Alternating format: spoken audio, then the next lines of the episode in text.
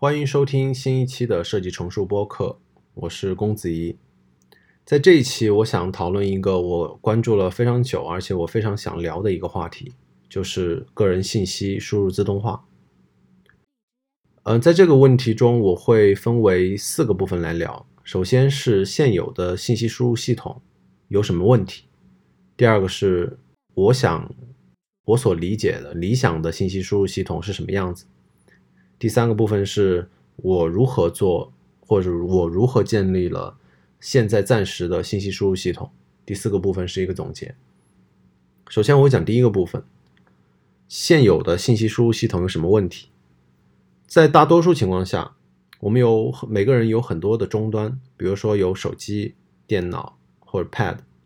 但是大多数来说，没有掌握一项我觉得是在数字社会生活的一个基本的技能，也就是对信息消费的管理的能力。我非常关注这个话题。我在之前很多篇文章或者播客里面有提到过这样关于文化消费的一个问题，比如说第十七播客被设备控制的阅读习惯，或者说我之前的博客非虚构文化消费和缓解焦虑。还有设计师的文化消费分类，我也非常推荐您听众去我的个人网站去阅读这些文章。我这些文章其实都是在试图解决每个人都会面临的这样一个信息过剩的一个问题。但是在这个问题，而且这个问题之所之所以重要，是因为我们每天都会消费信息，或者说对于文化的消费，大多数情况下就是我们对信息的消费。而这样的消费不仅构成了我们主要的娱乐来源，也构成了作为设计师的我们生产力内容的大部分的收入来源。如果我们不不有效的进行对这些信息的输入做出管理的话，可能会出现信息过载、无法进行筛选内容这样的问题，而导致我们丧失对信息输入的主导权。而我觉得这种信息主导权的丧失。会让我们很容易迷失在信息消费之中，不是被各个应用的 feed 所吞没，就是被标题突出或者是贩卖焦虑的营销文字所吸引，而非常难以思考。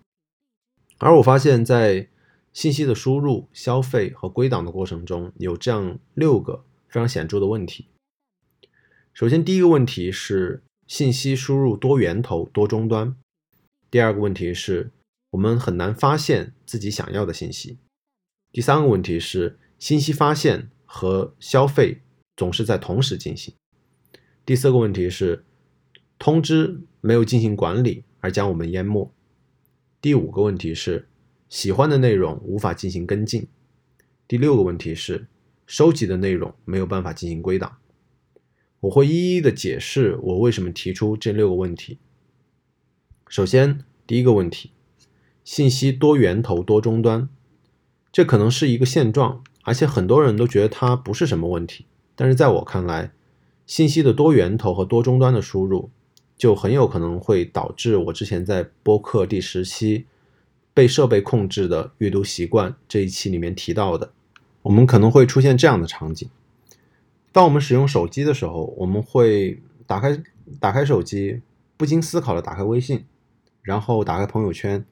在看完朋友圈之后，我们会打开类似于知乎的 feed 流应用，这一切的行为都是没有被经过思考和设计的。但是当我们使用电脑的时候，啊，比如说我们在工作的状态下，我们可能是另外一套操作的习惯，可能明显的是我们刷朋友圈的行为减少，这个可能是由于平台的不支持导致的，而但是会更有动机的打开浏览器去查看收藏夹中的内容，或者是根据个人的习惯进行。各种平台的，嗯，平台的打开和内容的消费，这会导致一个问题是，如果我们离开桌面的工作条件，比如说长时间的出差，我们进我们会进入一种完全异乎于平常的信息输入的一个方式，并不是我觉我我并不是觉得信息输入的方式的改变是不好的，而我觉得问题的这个问题在于，我们是否有意识到自己进入了一种异乎于平时的。信息输入状态，而信息输入的源头过多，我觉得带来会带来另外一个问题。嗯，现在来说，使用 RSS 订阅阅读的人可能是很少的。我们通常的信息输入入口可能数都数不过来。我们会被朋友圈的文章吸引，也可能根据不同的习惯使用各种类型的内容应用。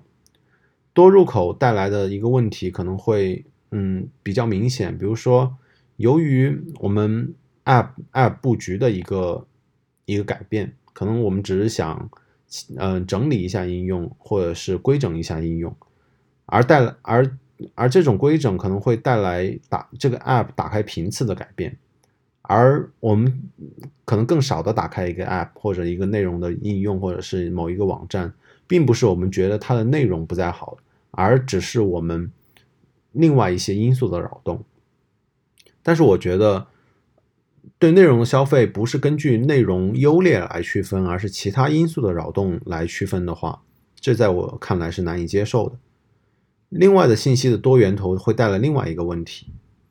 嗯，它会让消信息的消费者更倾向于，或者是被呃，或者是。被限制在某一个平台上进行消费，由于某种不便利性，比如说视频网站的不便利性，或者是内容呃平台的不便利性，而只在某一个平台进行消费，或者是由于某些平台不允许进行外链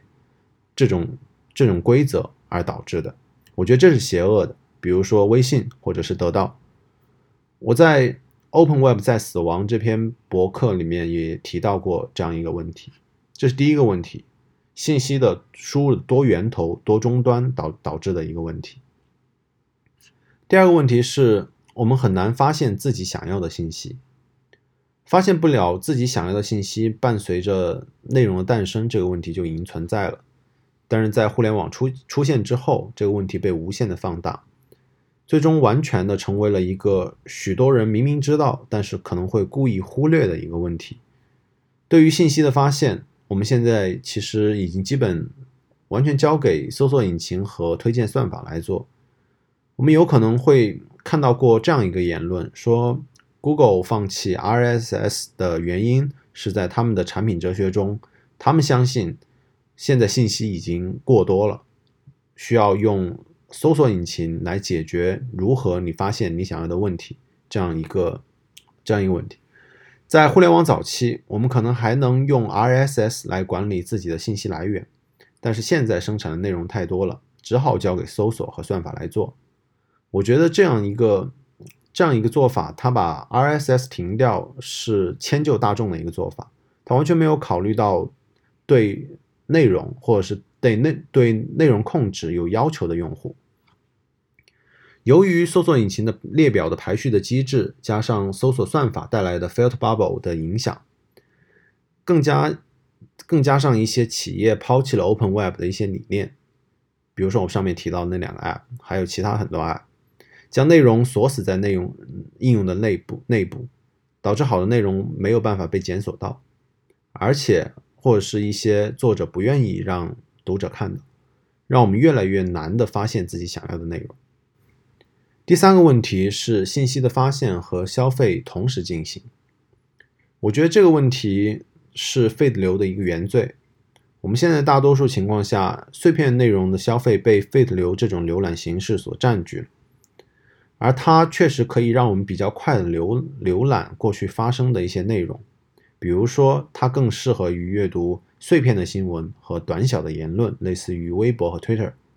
但是，而正是由于这种浏览格式被运用到了很多地方，在浏览 feed 流的兴趣啊，在浏浏览 feed 流的时候，我们会可可能会看到一个链接，我们很感兴趣。一般的用户可能会直接点击进去进行阅读，而这个阅读可能会持续十分钟或者更长时间。而我们消费完这个内容，再次返回到 feed 流之中，我们又重新开始这种无目的的浏览。而这里产生的问题是。我觉得它突出的问题是优质的内容和一般的内容被没有被很好的归类。我们需要在一般的内容和优质内容中去挑选我们想要阅读的内容。对于个人而言，我觉得在我期望的阅读状态的时候，我只需要优质的内容。甚至在阅读一些订阅源的时候，我已经知道哪些是必读，哪些是选读了。可是 Feed 把这些内容都混杂在了一起。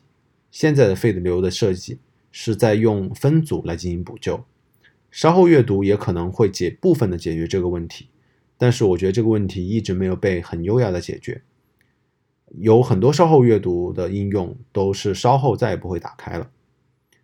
我在我看来，他们不会被打开的原因不仅是应用本身设计的可能的问题，而更多是使用者，也就是用户没有建立一个自己属于自己的信息的消费顺序，或者是信息自动化系统。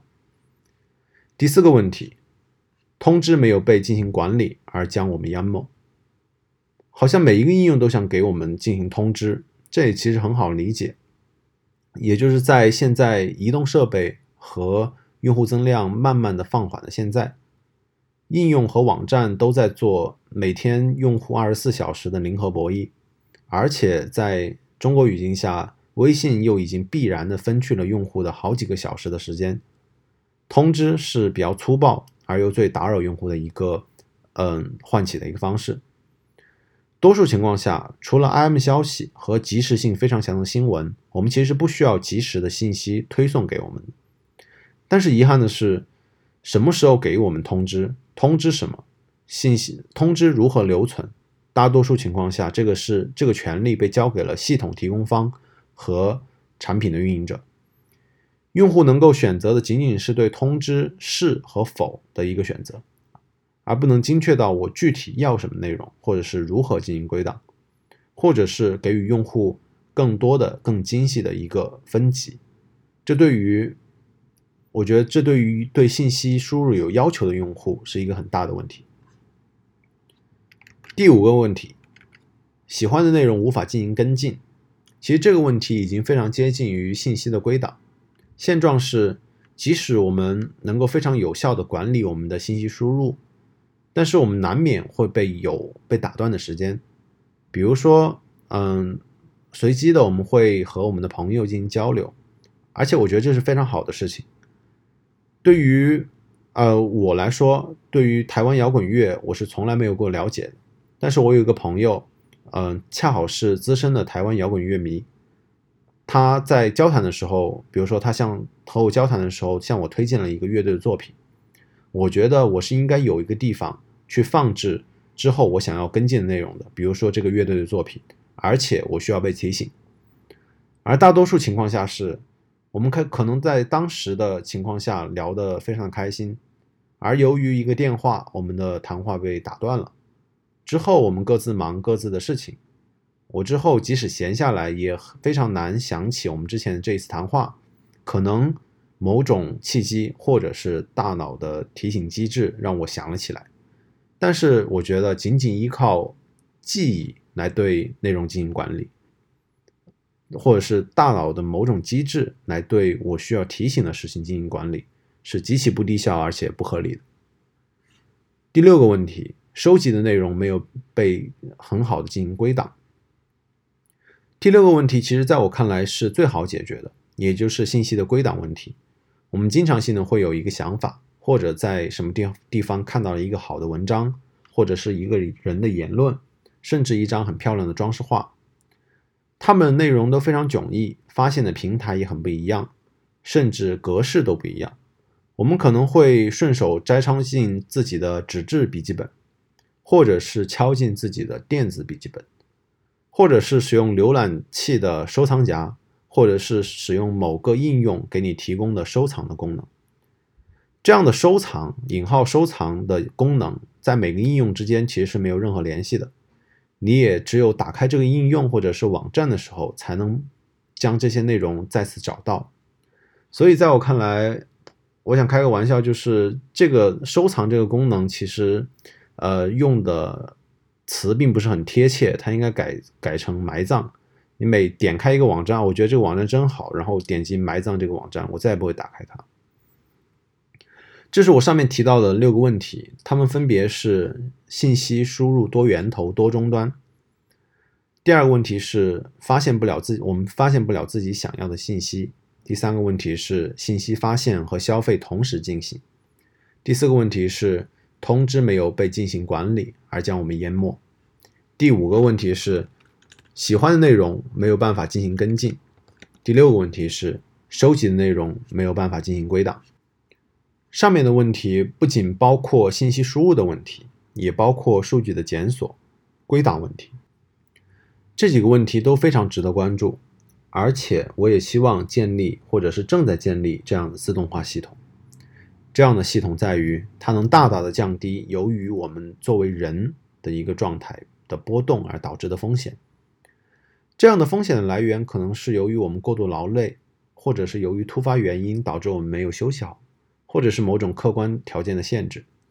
个人自动化系统能够让我们在状态不好的时候。也能够保持一个相对稳定的状态。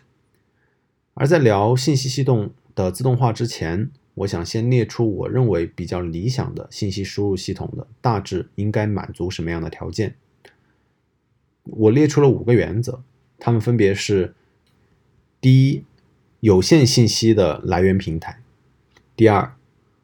嗯，这个信息的系统不会让我们陷入 filter bubble，我们能够持续的发现新的内容。第三，不错过任何一个我想要关注的信息源。第四，合理利用不同终端的特性。第五，内容发现和内容消费是分离的。首先，第一个是有限的信息来源。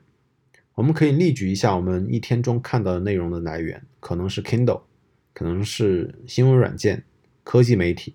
朋友圈的分享、群分享。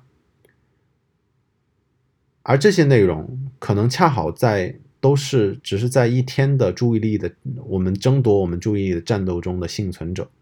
由于某种巧合的原因被我们看到。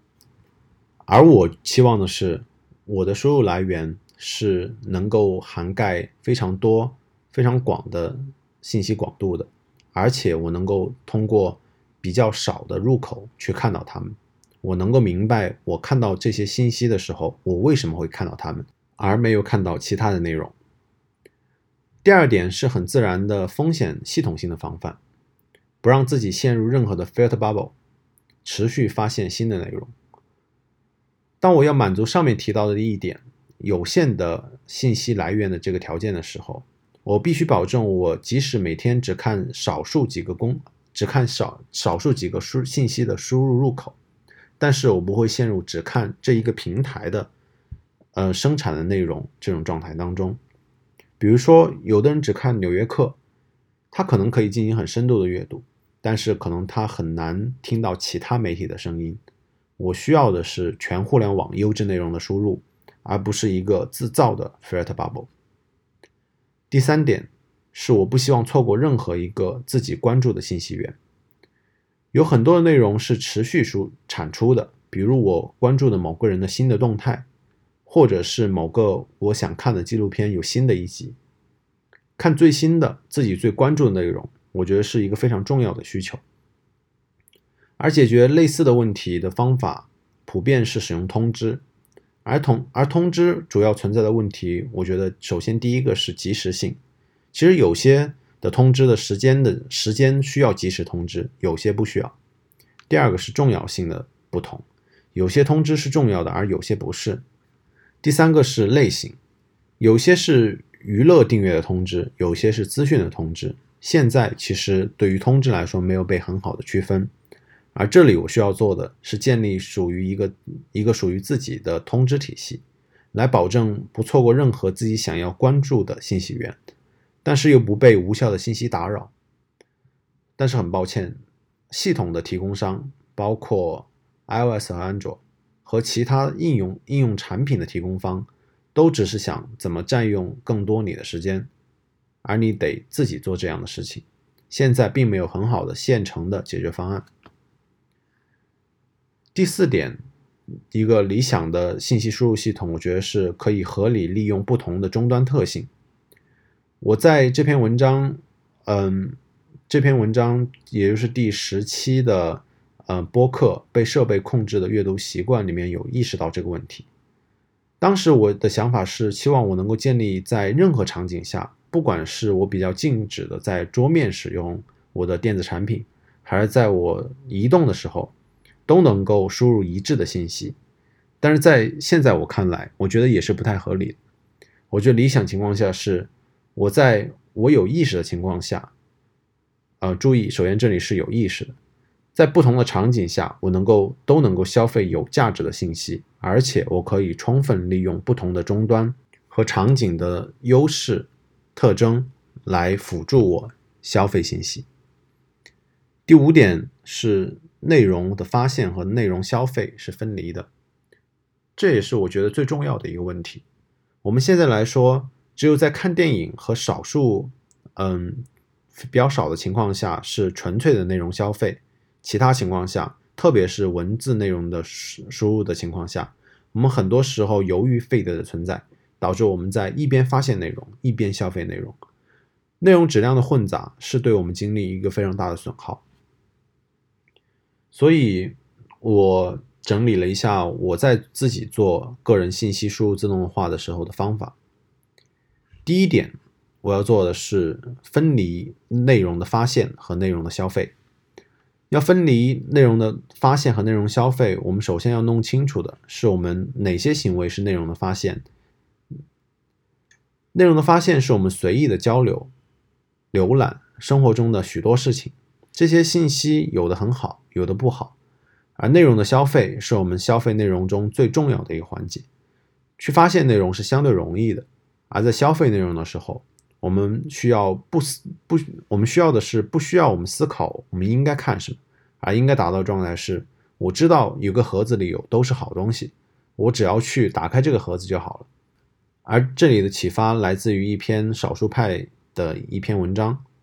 啊，这篇文章的标题是“信息输入自动化”。嗯，首先我要讲的是资讯长文的自动化，这里也是除开书籍阅读之外，我花最多时间的一个阅读形式。但是它是相对难进行管理的，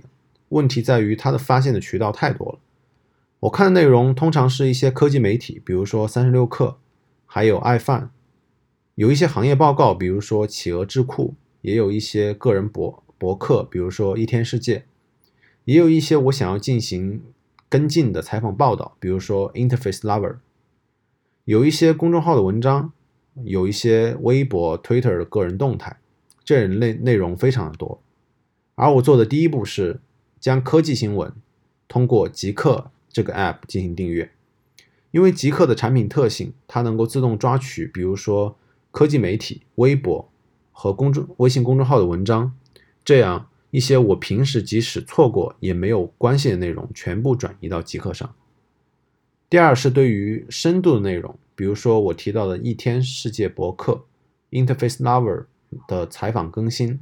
一些呃好的设计团队的文章更新，或者另外的我想要看的内容，我通过 Feedly 这个网站，Feedly 点 com 这个网站来进行订阅。然后通过 Reader R E E D E R 这个软件来进行联动，把 Feed Feedly 的订阅源转移到嗯同步到 Reader 上，这样能够我就能够在自己的 Mac 和手机上同步看到我要订阅的这些，我觉得我是必看或者是我非常关心的内容。第三个部分是对于一些特殊的没有提供 RSS 订阅的订阅源的一个内容，我我使用 Feed 四十三，也就是 F E E D 四十三这样一个网站来自己手动创建一个 Feed。这个 Feed 这个这个网站可以创建，比如说 YouTube 或者是任何一个有内容更新的网站，你都能把它创创建成一个 RSS，然后我再使用 Reader 来进行订阅。而对于一些通过邮件形式发送的内容，比如说会员通讯，其实这个内容量非常的少，我会将它转移转发到 Instapaper 这样一个稍后阅读的一个软件。Instapaper 可以跟 Reader 进行联动，再通过 Instapaper 同自动同步到 Reader 上。对于设计的对于设计类的内容，我会使用 Chrome 上的主页的插件 Musely 来进行阅读查看。Musely 是 M U Z 点 L I 这样这个全球应该是最大的原型软件公司 InVision 出的一个呃 Chrome 上主页插件，但是它只支持电脑，相对静止的一个状态浏览，而而我觉得这样一个状态也是我比较认同的，在桌面上比较呃正襟危坐的去浏览阅读的相呃阅读设计相关的内容。如果我发现有好的内容，我会把它转到 Instapaper 上，然后在 Reader 上进行阅读。所以从上面的这些方法，我的资讯长文的输入入口，从以前的可能几十个网站甚至上百个网站 App 转移成只需要三个入口，分别是极客、Musly 和 Reader，而其他内容都是通过软件之间的协作，比如说通过 Feedly 和 Reader 之间的协作，通过 Instapaper 和 Reader 和协作来完成配合，这样。其实是配置起来比较麻烦，而且不是很优雅的。但是我觉得这确实是 Open Web 的一个迷人之处。而这三个入口，极客更偏向更偏向于移动端浏览资讯，这我觉得也是符合习惯的。在碎片时间，我们更擅长发现内容的事情。而 Musely 只有在我们的工作状态下才能够被打开，完全的进入浏览设计内容的一个状态。它更倾向于在桌面使用。而 Reader 是我进行深度阅读的时候，我会直接打开的。这个这就是我之前提到的那个盒子，这这个盒子里已经是我经过我挑选的很好的内容，我只要把它打开，直接进行输入的就是就行了，不会有任何劣质的内容，比如说在极客上看到的发现内容来对我进行干扰。嗯，讲完了上面的资讯长文的自动化。我先我想讲的是移动带宽的自动化。我觉得播客的复兴是一个非常必然的事情，因为在移动中，我们的眼睛无法完全的专注于内容文字或者是图片、视频的内容的输入，而脑带宽必须被占用，就像内存一样。在 Mac 闲置的时候，处理器和内存会进行文件整理、Spotlight，呃索引的创建，而我们完全可以将听觉带宽使用起来，播客就是一个比较好的途径。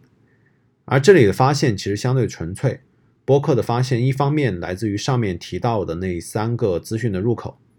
一方面发现来自于 Podcast，苹果自带 Podcast 推荐。而消费工具，我使用的是 Castro，也是上面提到的那篇少数派的文章，嗯，提到的一个典型的一个推荐的 App。嗯，李如一也经常提到这个播客客户端，它的。我觉得它的一个非常令人称道的产品理念就是它的 playlist，它能够建立的其实是一个你的，嗯，在移动过程中你的移动带宽的，嗯，占用的一个解决方案。它创建 playlist，你可以将你要，嗯，你要代听的放在一个 inbox 里面，你能够通过对 inbox 里面内容的进行，啊，放到一个 playlist 里面进行排序，来，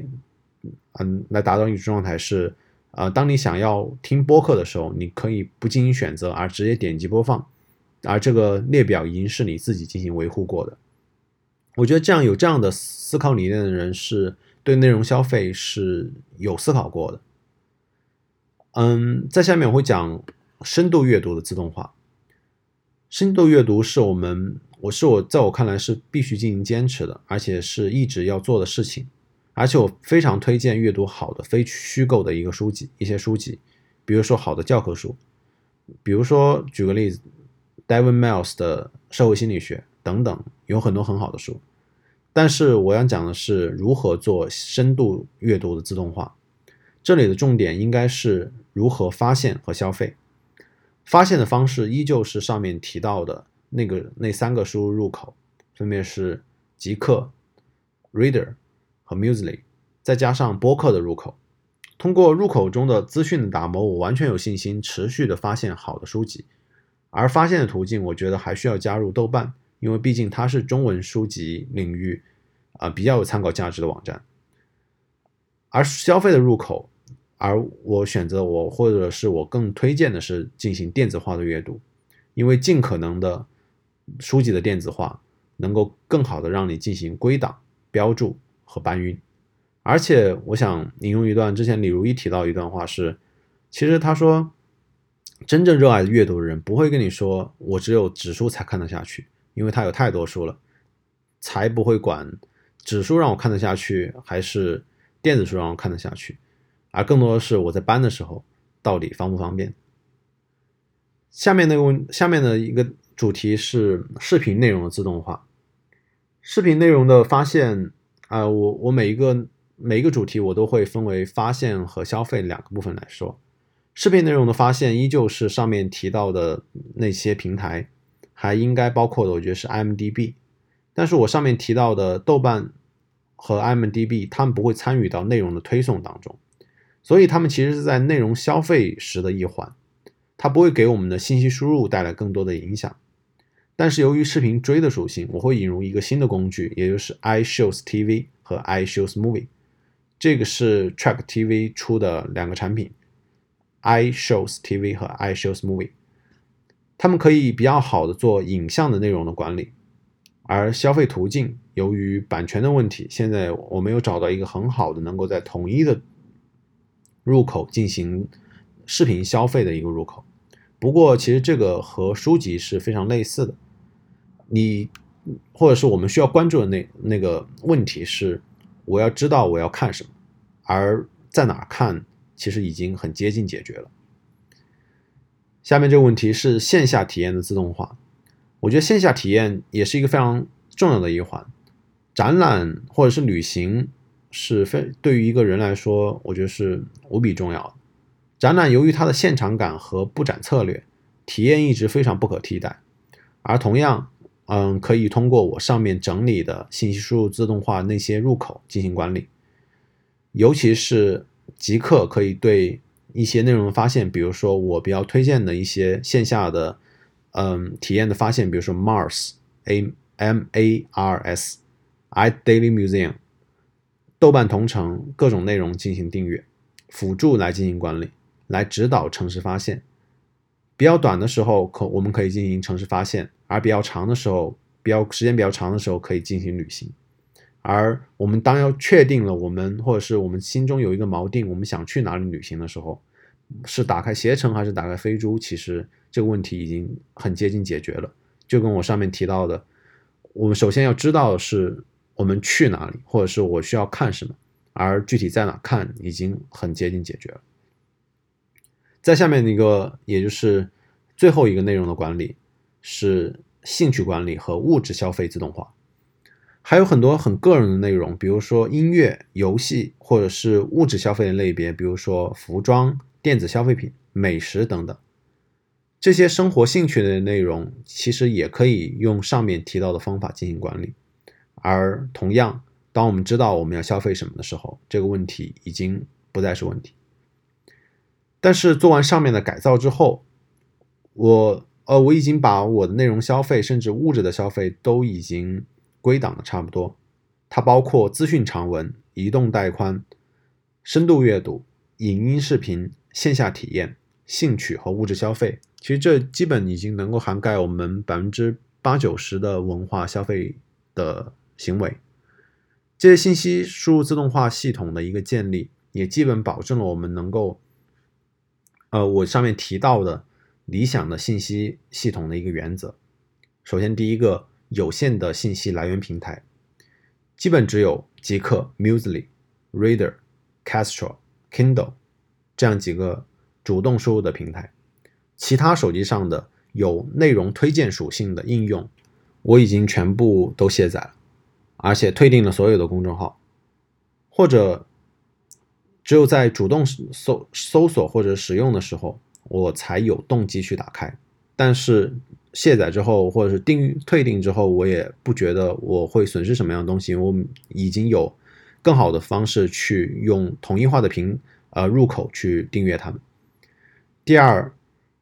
嗯，这个原则是不会让我们陷入 f a t bubble，我们能够持续发现新的内容。由于我的订阅源是全平台的，比如说极客和 Reader。它会得到这个平台生产生产的内容，还有这个平台和我阅读内容相关的内容，或者是由于交流过程中意外得到的感兴趣的内容，我会使用 Instapaper 稍后阅读这个功能来进行提醒。第三，我们不会错过任何自己关注的信息源。呃，因为上面系统的建立，我们不需要再打开任何的 App。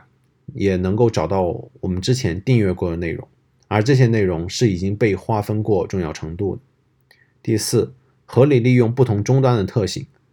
极客 Castro 是我在移动中才会打开的，Musely、iShows TV、iShows Movie 是我在桌面端才会有意识打开的，Reader、Kindle 是我在进想要进行深度阅读的时候不需要思考就可以打开的工具，而它们是跨终端的。第五，内容发现和内容消费分离。极客、Musely、Podcast、豆瓣等这些工具成为发现工具，而 Reader、Castro、Kindle 是非常纯粹的消费工具。虽然我上面介绍了这个系统，我觉得它的好处，但是我也想提一点我我会放弃的东西。而我觉得最大的损失就是作为平台，我不再登录任何的平台，而带来的个性化推荐的损失。比如说，如比如说三十六氪、iPhone 或者是微信，它已经不再能够能拿得到我阅读的数据。而给我个性化的推荐，或者是比如说 Medium，而这我对我来说我是乐于接受的，我不需要这些平台给我量身定做的过滤气泡。而另一个放弃是平台提供的只有平台有的东西，比如说排名机制，同时平台的内容是以话题为入口，比如说 Medium 会有文化、设计、技术的标签，但是个人的订阅通常是以个人为标签的。你关注的是这个人的产生的内容，而不是平台给你分发的内容。而就像我在我之前很早的一篇文章《为什么设计师需要有自己的独立域名博客》这篇文章中说的一样，我认为设计师需要有自己的独立域名博客，而且我也更推荐关注个人，而不是被平台包装过的没有人格特征的内容，或者是封闭在平台中的内容。我觉得这个是数字时代独立生存的一个基本觉悟和技能。上面我提到了现在每个人信息输入的系统性问题，然后我聊了我聊了聊我现在我理想的信息输入系统是怎么样的。最后我提出了我自己的信息输入系统，在亲身使用了一段时间以来，我能够明显的感觉到我的内容输入的质量变高了，而且我在消费内容的时候没有那么多的阻抗。更重要的是，我不再因为内容而而焦虑。我知道我应该从哪里找到优质的内容，并且有信心的持续发现和消费好的内容。而且我不会担心我会错过好的内容，也不会担心我因为转换终端或者是突发性情况而结构性的丢失内容。而且我找到了属于我自己的消费场域。当我选择进入的时候。我能够持续进行优质的输入，当然，信息输入系统还有持续优化的空间，而且我也有朋友同样在思考这样的事情。同时，我也在关注如何建立其他的很多话题，比如说如何建立个人的检索系统、个人内容归档的系统、个人 CRM 系统、个人交往系统等等。对于这些问题好奇的原因，我想了想，我觉得是我对于觉知这个感这个感觉的一个追求，也就是知道自己做这些行为的原因，并且可以让自己有意识的进行改造。最后，我想用一段话来进行结束，我觉得这也是我一直想要做的事情：Know yourself, hack yourself。谢谢。感谢您收听这一期的设计成熟播客，我们下期再见。